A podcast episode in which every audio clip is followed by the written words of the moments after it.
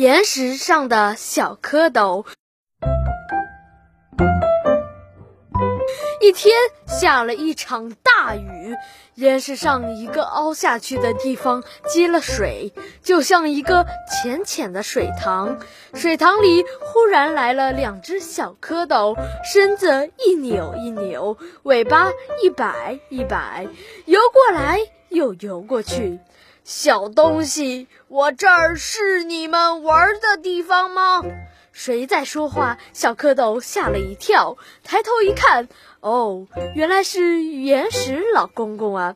小东西，你们是怎么到我这儿来的？我嘛，是一个圆脸蛋的小哥哥带来的，他可喜欢我们了，要把我们养起来，看我们变成大青蛙。小蝌蚪说：“哦，小哥哥就把你养在我这儿吗？不，不。”他把我们装在小玻璃瓶里，他不小心把小玻璃瓶打碎了，只好让我们在您这儿待一会儿。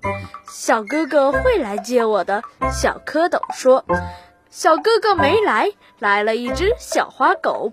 他对小蝌蚪说：“呀，这点水很快就晒干了，让我带你下山坡去吧。”不，小哥哥说好要来接我们的，我要在这里等他。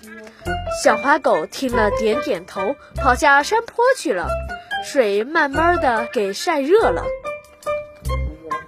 小蝌蚪浑身不舒服起来。这时候正好有只小花鸭经过，我正要到河里去洗澡，我带你去。可是小蝌蚪不愿意，说：“小哥哥说过要来的呀。”另外一只小蝌蚪说：“是啊，要是小哥哥来了找不着我们，他多难受啊！真是一个小傻瓜。”小花鸭叹了口气，摇摇摆摆走了。小水塘里的水越来越烫，越来越少了。小蝌蚪觉得浑身像着了火。